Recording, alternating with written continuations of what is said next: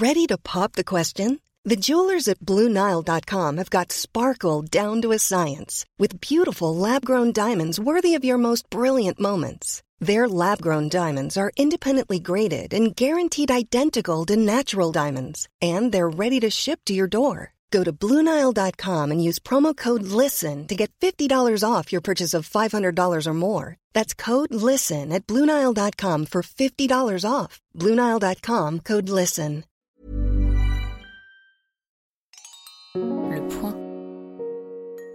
Vous écoutez Hors Champ de Bataille, un podcast dédié aux abonnés du Point. Épisode 5 Le lac empoisonné d'Avrier.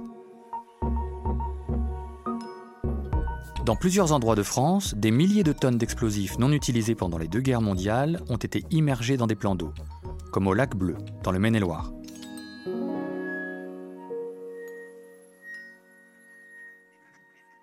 C'est un étang agreste sur les bords duquel nichent des colverts. Situé à quelques minutes du centre d'Avrier, dans la banlieue nord-ouest d'Angers, ce plan d'eau occupe l'espace d'une ancienne carrière d'où l'on extrayait naguère les ardoises qui font la renommée de la région. La carrière a fermé en 1905. Les souterrains ont alors commencé à se remplir d'eau de pluie. L'étang, d'un hectare et demi de superficie, porte aujourd'hui le nom bucolique de lac bleu. Difficile d'imaginer que ces eaux calmes et poissonneuses abritent plusieurs milliers de tonnes de munitions. Immergés depuis la Première Guerre mondiale, des milliers d'obus, grenades et autres torpilles sommeillent pourtant entre 35 mètres et 80 mètres de fond. C'est une usine d'armement située à Montreuil-Junier qui a cherché à se débarrasser à moindre coût de ses stocks en 1919 et les a entreposés là. Visiblement à l'époque, on ne se souciait pas encore de protection de l'environnement. L'histoire semble impensable aujourd'hui, mais un ferrailleur avait racheté le site à l'armée en 1965. Il envisageait très tranquillement de pêcher les obus pour récupérer le cuivre et le revendre. C'est au lendemain de son élection à la mairie, en 1983, que Marc Laffineur, ancien médecin originaire de Maubeuge, a découvert l'étendue du problème. Face au danger qu'une telle exploitation faisait courir à la population locale, le maire a racheté le lac aux téméraires ferrailleurs et a demandé aux autorités d'intervenir. Les opérations de déminage du site ont débuté en 1997. Cette année-là, des plongeurs ont fait l'inventaire des stocks.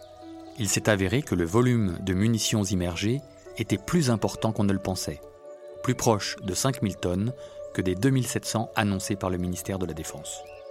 Le lac d'Avrier était devenu un vrai dépotoir, car les Allemands avaient aussi jeté là entre 1943 et 1944 des milliers d'obus et de roquettes. Les Français avaient fait comme eux. À la Libération, ils avaient déversé dans le lac d'Avrier des tonnes de bombes non explosées. Ce sont ces armements de la Deuxième Guerre qui ont le plus inquiété les spécialistes. À l'été 1997, les démineurs ont remonté à la surface et neutralisé une quarantaine de tonnes de grenades offensives datant de la Première Guerre. Après dix ans de tractation avec les services de l'État, le ministère de la Défense se défaussant sur le ministère de l'Intérieur, le déminage a repris au printemps 2006. Douze campagnes ont eu lieu jusqu'en 2016. Une quarantaine de tonnes supplémentaires ont été extraites, mais le tonnage précis n'a pas été rendu public. Depuis cette date, faute de budget, tout est arrêté. Des habitations ont beau longer le plan d'eau et un collège être situé à 300 mètres de là, rien n'y a fait. Le nouveau préfet, qui a pris ses fonctions fin juin, se saisira-t-il du dossier? Marc Laffineur l'espère. Le maire lui a écrit le 18 juillet 2019 pour lui dire que la présence de ces bombes sur le territoire de sa commune le tracassait énormément. Mais vous savez, Avrier n'est pas la seule ville de France à avoir hérité d'un tel cadeau empoisonné. Le gouffre de Jardel, dans le Doubs, est lui aussi devenu une poubelle militaire en 1919. Ce puits de 120 mètres de profondeur sert de décharge depuis le Moyen Âge. Les militaires de la caserne de Pontarlier, toute proche, ont pris l'habitude d'y jeter les engins explosifs non utilisés. Des bombes qui ont ensuite été oubliées au fond de cette caverne pendant plus de 50 ans. Les risques d'explosion sont à Jardel comme à Avrier a priori écartés, c'est du moins ce que dit le ministère de la Défense, car les obus ont été désamorcés. Mais les composants chimiques, notamment l'acide picrique ou mélinite, qui peuvent s'échapper des munitions, laissent craindre une pollution de la nappe phréatique.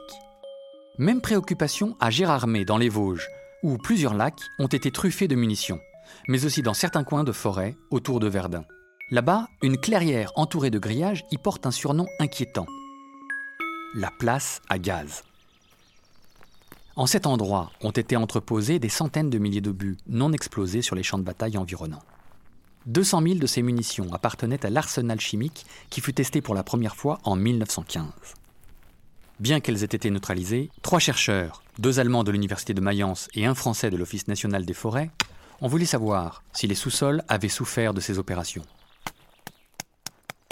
Ils ont réalisé des prélèvements de terre et leurs analyses, publiées en 2007, sont terrifiantes.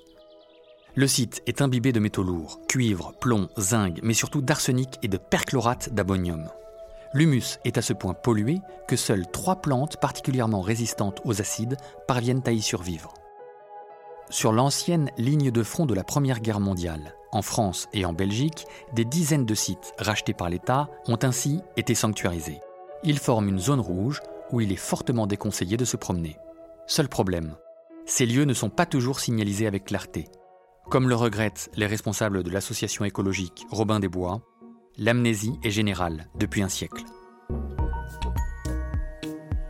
Je suis Baudouin Echapas. Merci d'avoir écouté Hors Champ de Bataille, un podcast proposé en exclusivité aux abonnés du Point.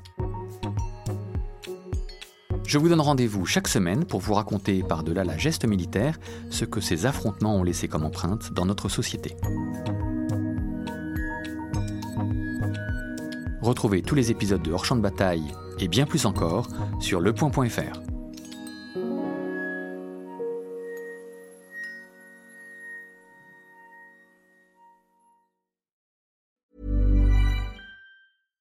When you make decisions for your company, you look for the no-brainers. And if you have a lot of mailing to do, stamps.com is the ultimate no-brainer. It streamlines your processes to make your business more efficient, which makes you less busy. Mail checks, invoices, legal documents, and everything you need to keep your business running with stamps.com. Seamlessly connect with every major marketplace and shopping cart.